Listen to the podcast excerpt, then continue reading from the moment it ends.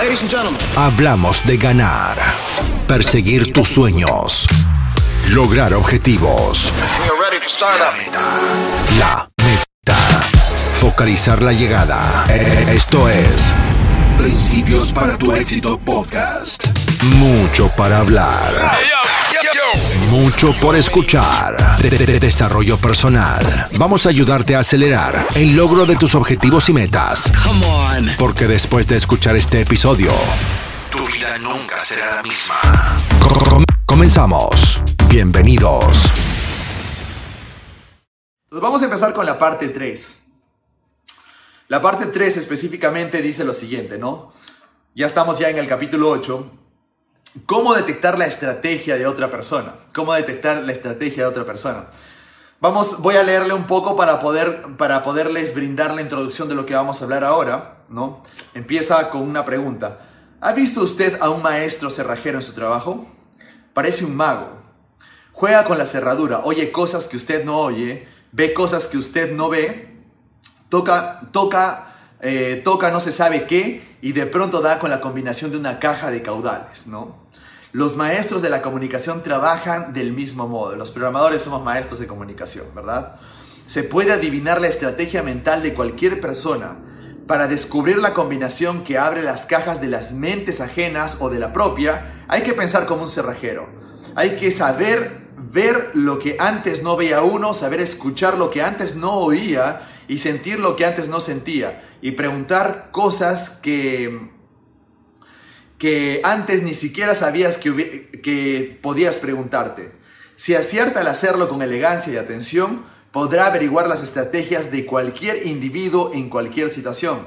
Sabrá dar exactamente a cada cual lo que pide y estará en condiciones de enseñarles a hacerlo lo mismo una y otra vez, ¿no? Entonces, eso es, básicamente cuando hablamos de las estrategias mentales. En programación neurolingüística siempre, siempre hablamos estrategias, estrategias, estrategias, estrategias mentales. ¿Cuál es su estrategia? ¿Cuál es mi estrategia? ¿Cuál es su estrategia para tener resultados?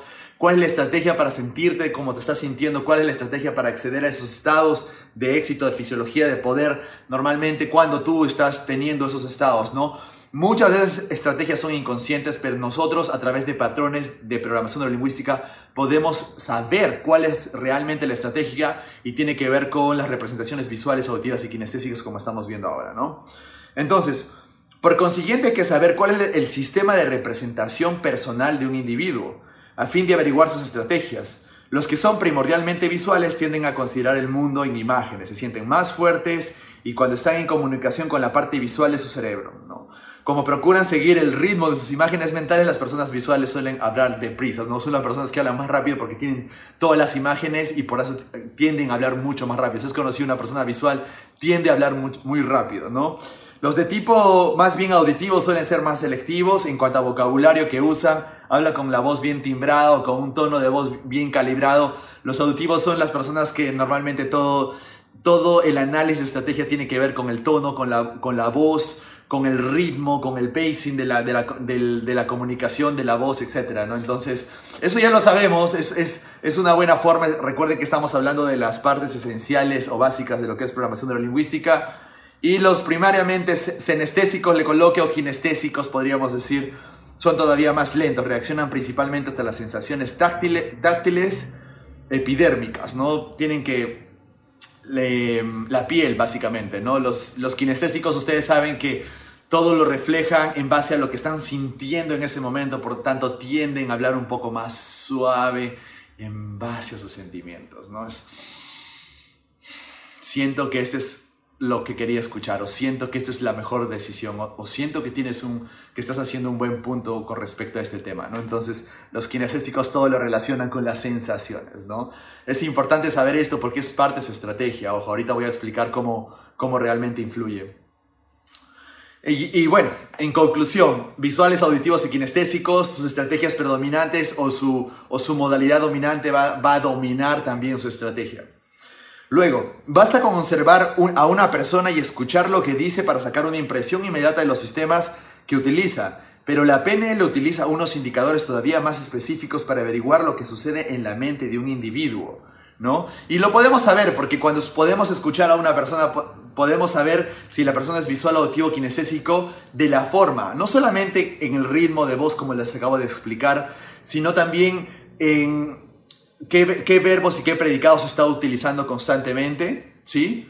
Y cuando me refiero a los verbos y, o los predicados o las oraciones, se van a dar cuenta de que si lo representa todo con los ojos, en base a lo que mira, ve, lo muestra, eh, aprecia, entonces sabemos que es visual. Es una persona que está fijándose más en el tono de voz, está queriendo escucharte mejor, sabemos que es sabemos que es eh, auditivo, si es una persona que habla con o utiliza predicados y verbos en, en, base a sentimientos, sensaciones, olores y gustos también. Esto huele bien, ¿no? Una persona que dice, esto huele bien, es una persona más kinestésica, ¿no? Entonces, las personas, o esto no, se, esto no huele bien, ¿no? Algo está sucediendo aquí, ¿no? Cuando tienen un presentimiento lo, lo, representan de esa forma, de, la, de, forma olfativa, entonces es una representación altamente kinestésica, ¿no? Normalmente un kinestésico habla de esa forma, ¿no? O esto no sabe bien, ¿no? Esto no sabe bien, esto me sabe amargo. Tus conclusiones saben amargas, ¿no? O podrían ser, o todo lo que tú me dices tiene un sabor dulce, también podría ser, ¿no? Entonces netamente es una conclusión kinestésica. Y podemos saber solo escuchando a las personas y observando también, porque hay muchos patrones, que eso ya lo podríamos hablar en otro programa, hay muchos patrones de cómo tú podrías literalmente saber si la persona tiene dominancia en visual, auditivo, kinestésico, lo cual es importante, porque eso va a impactar en todas sus estrategias y si tú estás vendiendo, estás negociando, estás haciendo una conferencia, estás haciendo terapia, estás haciendo coaching, influye, influye muchísimo porque influye en el rapport que puedas tener con la persona o en la conexión, el entendimiento, la sensación de respuesta que puedas tener con la otra persona. Así que esto es importante, ¿ah? esto es bastante importante, es bastante sencillo también de poder practicarlo y en el tiempo hacerte bastante profesional al detectarlo, porque si bien es cierto, hay algo que todos mis alumnos ya saben, no me gusta usar los test porque los test te, te, predispone a dejar de observar a la persona para identificar si es más visual, auditivo, kinestésico, pero les recomiendo, ustedes deben aprender a determinar si una persona es más visual, auditiva o kinestésica viendo y escuchando. ¿Sí? Si ustedes son capaces de hacer eso, su nivel de coaching, de programación neurolingüística, de establecer rapport, de resultados, de liderazgo y de comunicación van a ser mucho mejores. ¿Sí? Hay escuelas que utilizan test para ver qué canales de acceso. Pienso que ahí no está la gracia del programador neurolingüístico, porque el programador neurolingüístico tiene que ser un mago observando, observando. Y cuando me refiero a observar, me refiero también a escuchar. Por tanto, esto es bien importante que ustedes simplemente puedan ver una persona y saber cuál es su canal de dominancia o preferencia. Así que eso es importante, pero esto ya lo vemos en un entrenamiento, pero ténganlo eso en cuenta, no se dejen llevar por los tests. Los tests no son buenos para construir observación en un programador neurolingüístico, ¿listo? Ténganlo en cuenta, es un tip. Luego, cuando hable con alguien, observe sus movimientos oculares, ¿no? Hágale preguntas que inciten a recordar imágenes, sonidos o sensaciones, ¿A qué, ¿A qué lado se dirigen los ojos ante estas preguntas? Compruebe consigo mismo si el diagrama funciona. Esto es básicamente cuando hablamos de los patrones oculares, ¿no? Em, ya tenemos una, tenemos más o menos información. Si alguna vez has leído o escuchado de programación de la lingüística, sabes cómo se como hablamos de los patrones oculares, cuando una persona mueve los ojos hacia arriba es más visual, si mueve hacia la derecha puede que esté recordando o creando imágenes, igualmente hacia arriba, hacia la izquierda o hacia los costados que son más auditivos o hacia abajo que es kinestésico y auditivo digital, ¿no? Entonces va a depender si la persona es organizada normalmente o inversamente organizada. Pero esto, ojo, no se habla acá en el libro, porque recuerden que todo lo que yo les estoy comentando ya es cómo evolucionó la programación de la lingüística. Aquí lo único que te dice es, eso es lo que el 90% de personas podría representar de forma en cómo ya lo estudiamos básicamente, ¿no? Entonces, solamente si tú le preguntas a una persona, ¿no? Eh, ¿recuerdas, ¿Recuerdas lo que comiste hace el domingo pasado? Entonces va a tener que mover los ojos para recordar hacia arriba, ¿no? Entonces va a tener que hacer esto.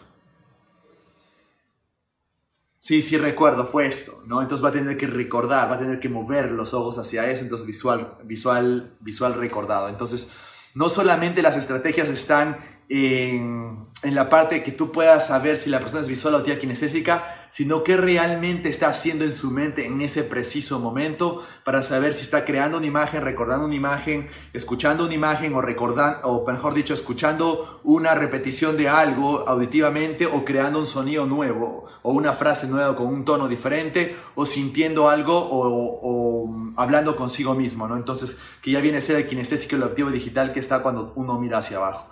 Esto es bastante importante para las estrategias, incluso cuando vemos las estrategias de creatividad de Walt Disney es un claro ejemplo de cómo podemos saber de esto, ¿no? Tú puedes saber, tú podías modelar qué hacía Walt Disney al momento de la creación de, todos sus, de, todas sus animaciones por los patrones oculares, ¿no? Entonces tú sabías que cuando miraba hacia arriba a la derecha estaba creando, ¿no? Tú sabías que cuando estaba mirando hacia abajo estaba conversando consigo mismo, por tanto estaba en la parte de crítica, ¿no? De darse feedback. ¿No? Y cuando estaba este, mirando hacia los costados, estaba ya haciendo los sonidos de Mickey, ¿no? Porque el que hacía los sonidos de Mickey, el que siempre quería hacer, quería ser Walt Disney, ¿no? Entonces tú puedes saber eso solamente observando a la persona.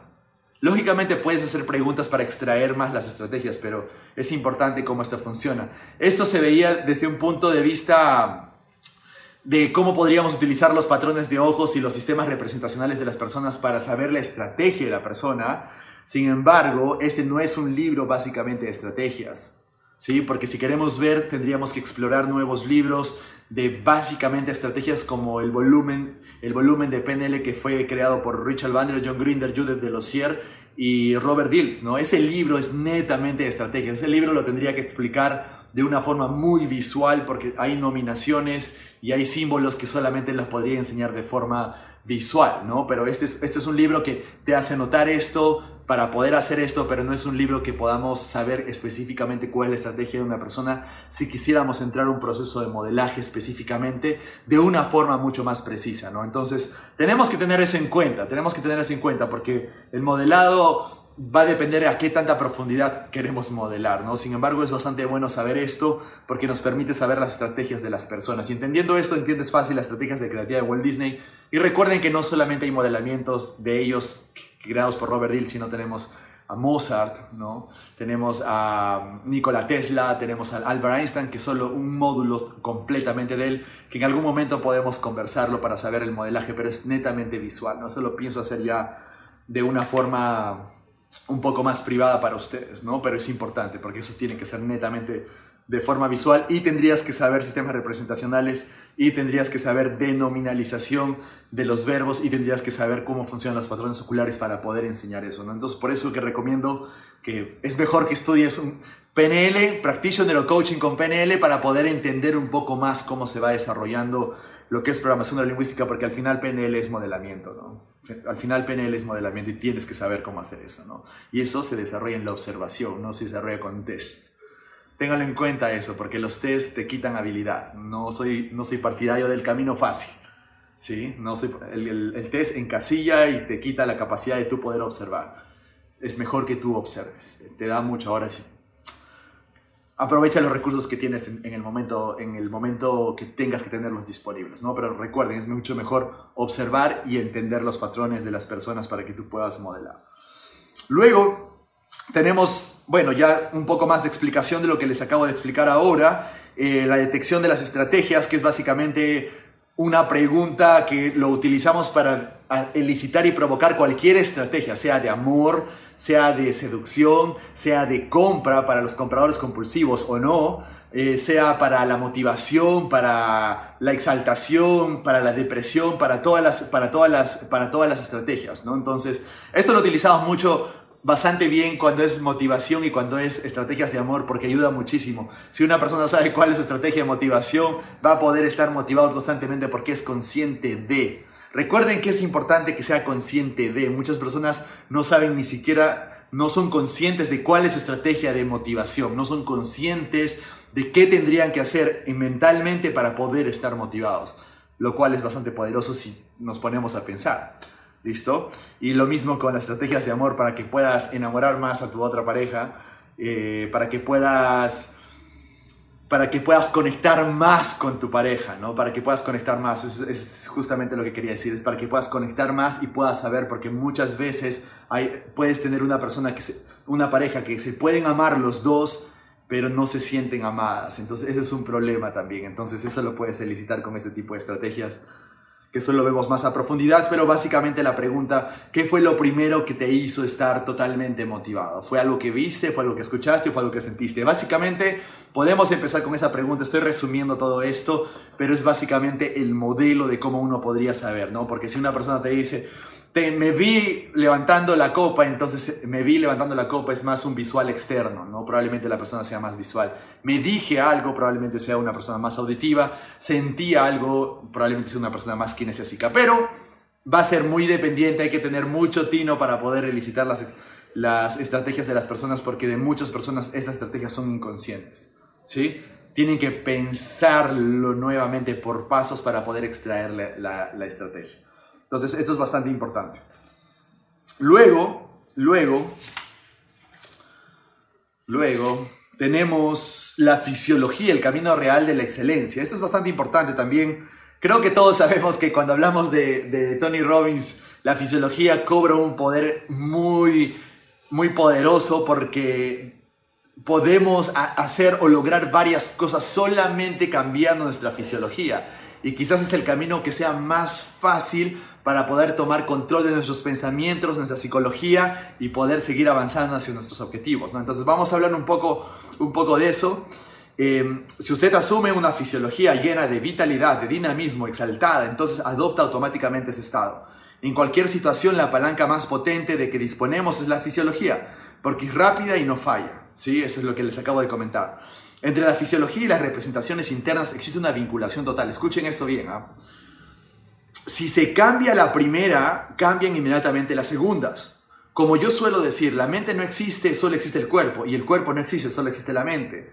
Cuando cambia usted su fisiología, esto es su postura, su patrón respiratorio, su tensión muscular, su tono, etc., se modifican al instante sus representaciones internas y su estado. Esto es bastante importante porque cuando hablamos ya en el modelo de comunicación, ya he explicado esto antes y ustedes lo, lo han podido ver si me han visto en alguna, en alguna certificación, en algún evento. En el modelo de comunicación de programación de la lingüística, las representaciones externas generan el estado y también la fisiología genera un estado que genera representaciones internas. Y representaciones internas generan un estado que genera fisiología. Es viceversa. ¿sí? Es ambos caminos. Entonces podemos trabajar de ambas formas. Sin embargo, sin embargo, tener control de nuestra fisiología hace que el camino sea mucho más rápido porque se puede modelar rápidamente si queremos trabajar sobre las estrategias de representaciones internas, tendríamos que hacer un trabajo. Y tendríamos que llamar a la conciencia de muchas imágenes que quizás la persona no es consciente. Y muchas de las personas que no están haciendo un trabajo de desarrollo personal y no están involucrados en el campo de la programación de la lingüística no saben que están siendo dominados por las imágenes y lo que se dice. Simplemente dicen, yo siento esto, yo siento esto, sí, pero ¿qué es lo que viste antes de sentir eso? Y muchas veces no somos conscientes de eso, porque va a depender de qué tanto entrenamiento, enfoque y conciencia y estado de presencia tengas. Entonces es bueno por eso entrenarte para que puedas ser más consciente. De pronto tienes más control de cómo te sientes o de tus estados. ¿Sí? Muy bien. Entonces ya todo eso ya lo manejamos muy bien. Ya sabemos cómo trabaja la fisiología. Es bastante fácil poder comprender esto. Todos nosotros hemos experimentado el coste de la incongruencia, cuando una parte de nuestro ser deseaba algo con mucha intensidad y otra parte se oponía a ello. La congruencia es poder y lo sabemos, ¿no? Cuando decimos algo y, no hacemos lo mismo, ¿no? Entonces es cuando uno dice algo de forma consciente y tu cuerpo de forma inconsciente quiere hacer otra cosa Tú dices que te vas a levantar a las 6 de la mañana para hacer ejercicios y tu cuerpo dice lo contrario, entonces hay una incongruencia, ¿no? Lo que tenemos que hacer es trabajar esa incongruencia. Hay muchas técnicas en PNL avanzado realmente para poder hacer esto, en PNL mismo y, y también con hipnosis podemos generar mucho de esto, ¿no? Porque con hipnosis podemos instalar estrategias para que pueda suceder esto de forma congruente, pero es importante entender de que la incongruencia muchas veces es lo que nos limita. Cuando escribí mi libro y hablo de conflictos internos específicamente, me hablo justamente cuando hay incongruencias, incongruencias de comunicación. Y no solamente es la incongruencia de la comunicación verbal, entendamos que cuando hablamos de programación neurolingüística, la comunicación es no verbal un 93%. Las personas piensan que la comunicación es lo que digo, lo que digo, lo que digo, y palabras, palabras, palabras. Eso solo es un 7%. El otro 93% es la fisiología y el tono de voz, así que hay que tener mucho cuidado con eso. Entonces, la comunicación es absolutamente todo. Tú decir algo con palabras y que tu, real, tu fisiología no diga, lo, no diga eh, lo mismo, eso es una incongruencia. Es como cuando tú te encuentras a una persona y, y, le dices, hola, ¿cómo estás? Y la persona te dice con los brazos caídos, con la mirada hacia abajo y con la respiración lenta, te dice, bien, ¿no? Y automáticamente es como tú, ¿Qué pasa acá? Eso no es bien en ninguna parte del mundo, ¿no? Bien es bien, ¿no? Con, con los hombros erguidos, miradas, mirada hacia arriba, etcétera, etcétera, ¿no? Entonces, o feliz o, o, extremadamente genial, como lo hacemos en los entrenamientos, ¿no? Entonces, es importante tener en cuenta, pero muchas personas, si ustedes se van dando cuenta allá afuera, están avanzando de esa forma. Muchas personas caminan de esa forma con un comportamiento totalmente incongruente, diciendo cosas que su cuerpo no representa lo mismo, ¿no? Entonces, es importante tener eso en cuenta, ¿no? Es importante. Eso es básicamente lo que queremos concluir con congruencia. Luego tenemos la, la energía el combustible de la excelencia, ¿no? Hemos visto que la fisiología es la avenida que conduce a la excelencia. Uno de los medios para influir sobre la fisiología consiste en cambiar la manera de utilizar el sistema muscular. Esto es bastante importante, pero no voy a hablar de eso en el programa porque habla mucho con respecto a la alimentación. Y recordemos que todos estos estudios han sido lanzados en el año 80, 90. Entonces, hoy se hablan de cosas totalmente diferentes, ¿no? Hay, muchas cosas contradictorias que que podemos observar hoy. Estas son básicas para poder empezar, pero si tú ya buscas un estado óptimo con respecto a lo que al campo en el que te desarrollas, tú te vas a dar cuenta que la forma en cómo hemos visto la alimentación durante mucho tiempo ha cambiado, ¿no? Incluso ya estamos hablando del ayuno intermitente, ya estamos hablando de una dieta alta en grasas, altas grasas, grasas saludables, obviamente, ¿no? Baja en carbohidratos, sin azúcar, no ni siquiera pensar en carbohidratos, es que queremos optimizar eh, la funcionalidad de nuestro cerebro, nuestros pensamientos, etcétera, etcétera, ¿no? Y va a depender mucho a lo que te dediques, va a depender en el contexto en el que estés. Si eres deportista, a veces te conviene, a veces no. Alguna vez lo vimos a LeBron James totalmente, totalmente eh, digamos, fuerte muscularmente, pero también lo vimos haber adelgazado mucho peso, pero su rendimiento fue mucho mejor cuando adelgazó. Entonces, esos cambios en sus dietas, si ustedes leen, bueno, yo lo sigo porque es una de las personas que más me inspiran en todo lo que estoy haciendo.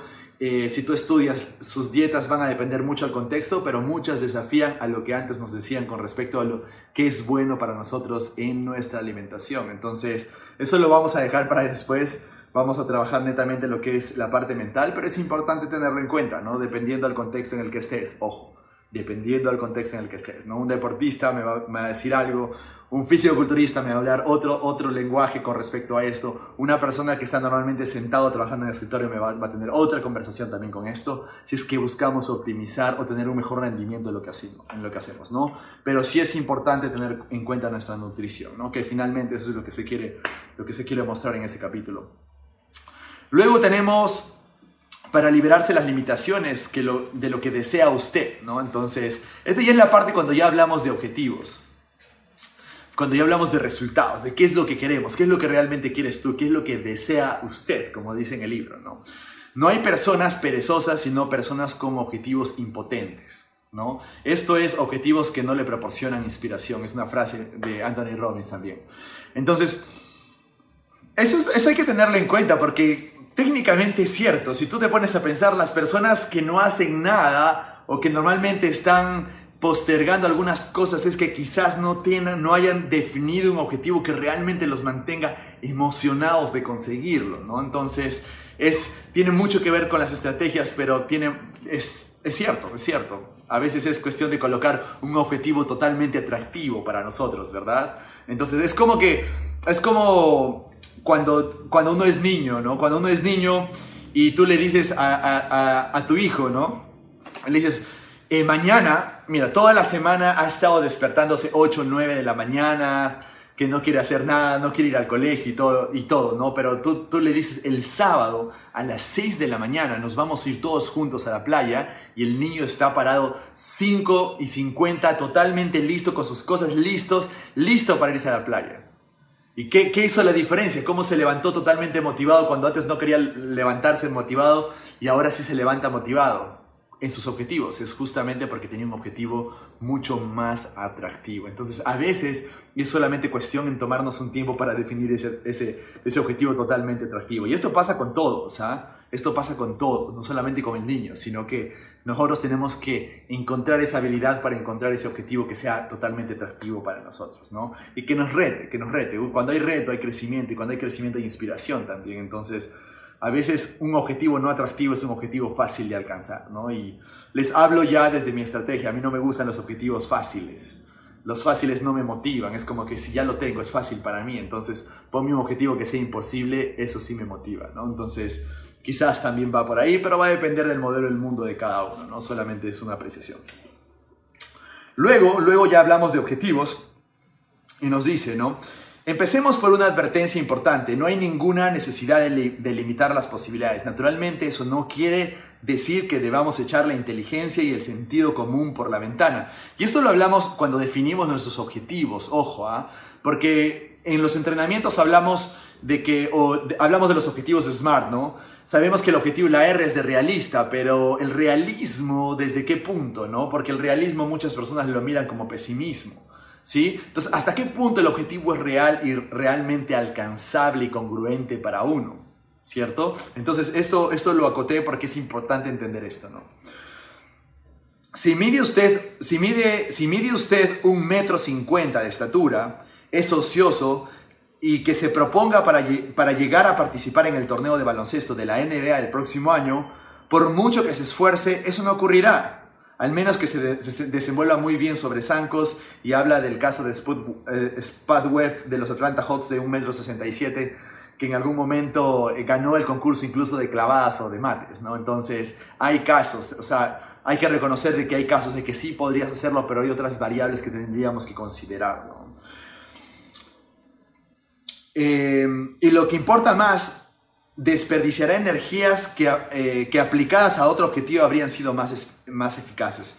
Pero si se plantean inteligentemente las salidas que uno tiene al alcance, no conocen límite. Y esto es bastante importante, ¿no? Porque hasta qué punto un objetivo es, hasta qué punto un objetivo es alcanzable y real. Es, es una pregunta que podríamos tener en un programa completo y poder discutir con este, dos, tres, cinco horas. ¿Por qué? Porque muchos de los límites que le podemos poner a nuestros objetivos personales están puestos por la sociedad, por creencias, por paradigmas, por patrones mentales. Entonces, ¿hasta qué punto eso, hasta qué punto eso genera límite? ¿no? Y hasta qué punto un objetivo es real y alcanzable. Por eso es que es bueno que cuando hagamos las sesiones o cuando trabajemos con las personas, Primero trabajemos sobre su confianza también para que desde ese punto o desde un estado de seguridad, confianza o agradecimiento podamos establecer los objetivos para que no encontremos limitantes en, la base de la definición de sus objetivos cuando hay miedo. Entonces, eso es un, un, poquito la contradicción del coaching tradicional. Entonces, eso es un, un poco de lo que tenemos que, que tenemos que ver, porque cuando tú inicias una sesión de coaching de coaching tradicional o si quieres utilizar el modelo Grow o cualquier modelo de coaching, siempre empiezas por el objetivo que quieres alcanzar. Pero en ese momento la persona tiene miedos, inseguridades, dudas, creencias limitantes. Entonces el objetivo SMART que se plantee probablemente esté limitado justamente por, ese miedo, por esos miedos, inseguridades y, y limitantes que puede ser consciente o no. Entonces es importante tener eso en cuenta. Entonces hay un flujo que ya hemos, hemos podido comprobarlo y funciona muy bien, que enseñamos en los entrenamientos de coaching de, con PNL, la HPNL, que, tiene, que tenemos que englobar los dos, ¿sí? Está bien iniciar con un objetivo y también tener en cuenta de que ese objetivo va a tender a cambiar, ampliar o minimizar el plazo porque tiendes en una sesión a agarrar más confianza y seguridad y aumentar tu nivel de conciencia, lo cual que muchas veces termina no siendo tu objetivo lo que realmente quieres pero hay filtros para, para poder saberlo. Así que es un arte el tema de definición de objetivos, hay que saberlo. Eso es lo que, lo que, nosotros, estamos, lo que nosotros estamos proponiendo y lo que nosotros estamos enseñando ahora en los, en los entrenamientos en la HPNL. Es totalmente diferente a los modelos tradicionales, incluso de coaching. ¿no? Entonces es importante tener esto en cuenta. Es importante porque te has dado cuenta que a veces cambian los objetivos. ¿no? Entonces hay un dicho que me gustó muchísimo que dice lo siguiente eh, a, veces sí, a veces sí uno debía renunciar a sus objetivos. Y si te pones a pensar es bien curioso. Si te pones a pensar es bien curioso. Me dejó pensando, ¿y qué, ¿Y qué pasaría si esta afirmación sea cierta? Porque ¿qué es lo que más se escucha? No cambies tu objetivo, cambia tu estrategia, pero sigue apuntando a tu objetivo. No cambia el plan, pero no cambies tu objetivo. No cambia el proceso y no cambies tu objetivo, pero a veces sí deberías cambiar tu objetivo. A veces sí deberías renunciar a tu objetivo. Entonces te pone a pensar y dije, ¿a qué se refiere esta persona con eso? Y cuando me pongo un poco más a leer el contexto de todo el artículo, es cierto, es cierto. A veces son objetivos que no nos pertenecen, que no son automotivados por nosotros mismos, lo hacemos por alguien más. ¿sí? Mi papá me dijo que yo hiciera esto. Esos objetivos tienes que dejarlo así. ¿sí? Estos son objetivos que fueron planteados en un estado de inseguridad, incertidumbre. Entonces, ¿por qué deberíamos considerar definir unos objetivos si estás en un estado de inseguridad, incertidumbre? Probablemente esos objetivos estén motivados por miedo. Entonces tendríamos que entrar a explorar, porque no digo que a veces los objetivos motivados por miedo impulsan a la acción, es una parte de la estrategia, eso es bastante bueno, eso ya cuando estudiamos estrategias en los entrenamientos lo explico bien. Pero a veces, si un objetivo está motivado por miedo, no está motivado por uno mismo, ni siquiera tiene una referencia con respecto a si se puede ver, escuchar o sentir como si lo tuviera, pues probablemente ese no sea el objetivo real de esa persona. ¿sí? Entonces es, es, importante saber esto. Es por eso que uno tiene que pasar por los filtros que les enseño ya y que es, es básicamente un capítulo que he desarrollado en mi libro de qué es lo que realmente te impide tener éxito. Y ahora ustedes lo pueden ver. Un capítulo solamente explicando lo que les digo, porque en verdad tenemos que ser capaces de encontrar esas incongruencias antes de. ¿Sí? Es todo un capítulo explicando y es como si yo tuviera, este haciendo, estuviera haciéndote coaching a ti. ¿sí? Entonces es importante entender eso. A veces la definición de objetivos es un arte, ¿sí? Hay que tener mucho en cuenta eso. Y luego eh, se coloca aquí como definición de desenlaces. Tengamos en cuenta, este libro está traducido, ¿no? En realidad lo que quiere decir la definición de resultados. Pienso que una mejor traducción que desenlaces resultados. Entonces la definición de resultados tiene que ver mucho con estas preguntas y lo que resalto aquí es muy parecido a lo que nosotros desarrollamos en claves de resultados alcanzables en los entrenamientos, pero es bien importante tener la verificación o el procedimiento de evidencia, como le llamamos, donde cómo sabremos que estamos alcanzando nuestro objetivo deseado, ¿no? Cómo sabemos que estamos alcanzando nuestro resultado. Es bastante importante tener eso en cuenta cuando estamos trabajando sobre objetivos, porque si tú no tienes una representación de qué, qué significa o cómo vas, qué es lo, último que vas a ver, escuchar y sentir cuando tengas tu objetivo, entonces es, es, como si, es como si estuvieras en un barco, tienes una brújula, no uses la brújula porque crees que algún día vas a llegar al, al, al puerto deseado. Tienes la brújula, no la usas, pero piensas que porque estás en el barco y navegando, que en algún momento el mar, el viento y, los motores te van a llevar al puerto deseado. Y no es así. Tienes que saber decir a dónde quieres llegar, definir, definir el rumbo, utilizar la brújula para que tú puedas ser capaz de llegar a tu objetivo deseado. Exactamente. Y muchas personas, por más de que parezca, oye, sí, tiene sentido, Fabián, lo que estás diciendo, muchas personas no tienen eso en consideración en la definición de sus objetivos. Así que es importante. ¿Sí? Y bueno, algunas acotaciones como describe el desenlace, el resultado, vamos a definir el resultado, pienso que es una mejor traducción, describe el resultado en estilo afirmativo, sea concreto, prevea un procedimiento de, verificación, que es el procedimiento de evidencia, que es lo que les acabo de comentar, eh, domine la situación y compruebe si su desenlace es ecológicamente sensato y conveniente, es justamente lo que les acabo de decir, es mucho mejor saber si ese objetivo es realmente congruente para ti. ¿Sí? Es, es importante. Yo tuve un cliente que simplemente quería ser doctor porque toda la tradición de su familia ha sido de doctores y por honrar a su papá quería seguir con la traducción, pero no era lo que realmente quería. ¿Cuántas personas hemos tomado decisiones desde en ese punto de vista? Y está bien, a un niño le puede pasar eso. Eso, eso normalmente pasa cuando tenemos pues la edad de 10, 20 años, 22 años, no voy a decir más porque en 22 años ya tenemos la capacidad y la parte frontal y la facultad crítica totalmente resuelta en nuestro cerebro, así que podemos evaluar y podemos comparar y podemos discernir, ¿no? Podemos tener la capacidad de mantener paradojas en nuestro cerebro, pero es importante tener eso en cuenta, ¿no? Muchas veces hemos hecho cosas porque nuestro papá o nuestra mamá nos dijo que lo hiciéramos, ¿no? Y a veces estamos manteniéndonos en la vida de esa forma y quizás deberíamos pasar por un filtro si es lo que realmente queremos nosotros. ¿no? Importantísimo ese tema. Y esta parte me pareció bastante importante también, ¿no? En este capítulo hemos visto la importancia de la precisión a la hora de definir nuestros resultados, resultados.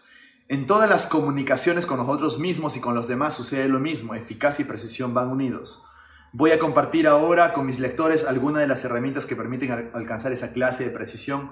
Ojo, cuando estamos hablando de comunicación en el libro, les voy a dar, no estamos hablando de una comunicación para la comunicación cuántica como podemos pensarlo. Esta es más una comunicación en el mundo newtoniano, en el mundo físico material, con otras personas, ¿listo? No tiene nada que ver con el punto, eh, desde el punto de vista cuántico porque hay algunas afirmaciones que podemos ver en el libro que podrían estar ligadas al mundo cuántico, pero no, no está enfocado a eso, ¿no? Es, es como, es, ¿Qué es lo único que tienes que hacer para, alcanzar algo? Bueno, pídelo, pero pídelo a quién, no específicamente, pero en este caso nos estamos basando que se lo está pidiendo a alguien más. Entonces, ¿cómo saber pedirlo a alguien más? Porque pedir cuánticamente tiene otros pasos. Entonces, quiero hacer esa diferenciación para que ustedes entren en contexto de lo que dice el libro, ¿no? Entonces, ya entramos al poder de la precisión y dentro de los, las cinco normas para pedir con inteligencia y precisión, pedir con inteligencia y precisión. Hay que saber pedir a otra persona en el contexto en el que estés, ¿listo? Es importante tener esto en cuenta, por favor, no tiene nada que ver con, el, con los pedidos cuánticos o la comunicación en base a, pedir y todo lo que tú quieres basado en la ley de la atracción y ese, ese tema de esas variables, ¿no? Primero, pida concretamente, sabemos debe describir lo que quiere tanto a sí mismo como al interlocutor, qué altura, qué distancia, qué tanto, cuándo, dónde, cómo. Sabemos que cuando tenemos que pedir algo tenemos que ser específicos en lo que pedimos, ¿verdad? Como cuando muchas personas escriben sus objetivos y de cierta forma quieren pedirle a otra persona ser más financiera, ser más, eh, crecer en sus finanzas, ¿no? Pero cuánto, cómo específicamente. Entonces cuando pidamos tenemos que ser específicos y cuando pidamos a otras personas pidamos específicamente lo que se requiere. Pide a quien pueda ayudarle, a quien tenga los recursos, la capital, la sensibilidad, el entendimiento, la empatía. ¿Cierto? Eso lo sabemos. Hay que crear un valor para el destinatario de nuestra petición, por supuesto, porque nosotros tenemos que ponernos en la posición de la otra persona, ¿no? ¿Por qué una persona te tendría que dar simplemente porque le pides? Tendrías que responder esa pregunta. ¿Por qué alguien tendría que responder a tu petición simplemente por responder? o por recibir algo en intercambio o hay, un intercambio de valor. Eso es re importante, ojo, ¿ah? porque en sí nadie tiene la obligación de dar. Todos tienen la posibilidad de decidir cuándo dar y cómo dar y a quién dar. Entonces es importante tener eso en cuenta. El 4, pida con fe concentrada y coherente, ya lo sabemos, ¿sí? Y es bastante importante tener en cuenta la, la coherencia, porque incluso cuando tú haces, cuando tú, cuando tú pides algo, si vas a pedir algún capital o te vas a asociar con alguien o vas a pedir algo, la persona tiene que sentir la congruencia en la petición, sino cómo la otra persona va a confiar en lo que tú le estás diciendo, ¿no? Entonces es importante eso y pedir hasta que se obtiene lo pedido, eso es importante, ser persistente en eso y calibrar también en la comunicación, porque si no estamos obteniendo lo que estamos pidiendo, quizás nosotros deberíamos cambiar la forma en cómo lo hacemos. Sí, esto es bastante importante, ¿no? Entonces, no se trata de que nadie me da y nadie hace caso, estoy que pido y pido y nadie responde a mi pedido. Quizás no estás comunicando bien. Quizás deberías cambiar tu forma de comunicar. Entonces, eso es bastante importante cuando hablamos con respecto a las normas de cómo pedir eficaz y precisamente de lo que habla en el libro de Anthony Robbins. Así que con eso quería concluir el programa del día de hoy. Tenemos ya la parte 4 preparada para la próxima semana. El próximo miércoles estamos haciendo la parte 4. Ya iniciamos con la magia la relación. Y, y bueno, ya básicamente vamos a entrar a hablar de metaprogramas. Vamos a entrar a hablar de, de las relaciones específicas, de cómo nosotros generamos algunos patrones de forma inconsciente y que se vuelven de cierta forma programas que son automáticos para nosotros en el futuro. Las definiciones del marco, perspectivas, etcétera, etcétera, que eso va a estar bastante poderoso poder conversar en el próximo programa. Así que muchísimas gracias a todos los que han estado escuchando esto, a todos los que han estado viendo el programa por YouTube o por Facebook y voy a pasar a responder las preguntas de todos ustedes. Muchísimas gracias por estar presentes en el programa. Gracias. Estás en Principios para tu éxito podcast. Podcast. Contáctanos por Instagram, Facebook o WhatsApp. Para más información, no dejes de visitar nuestro sitio www.ahpnl.la.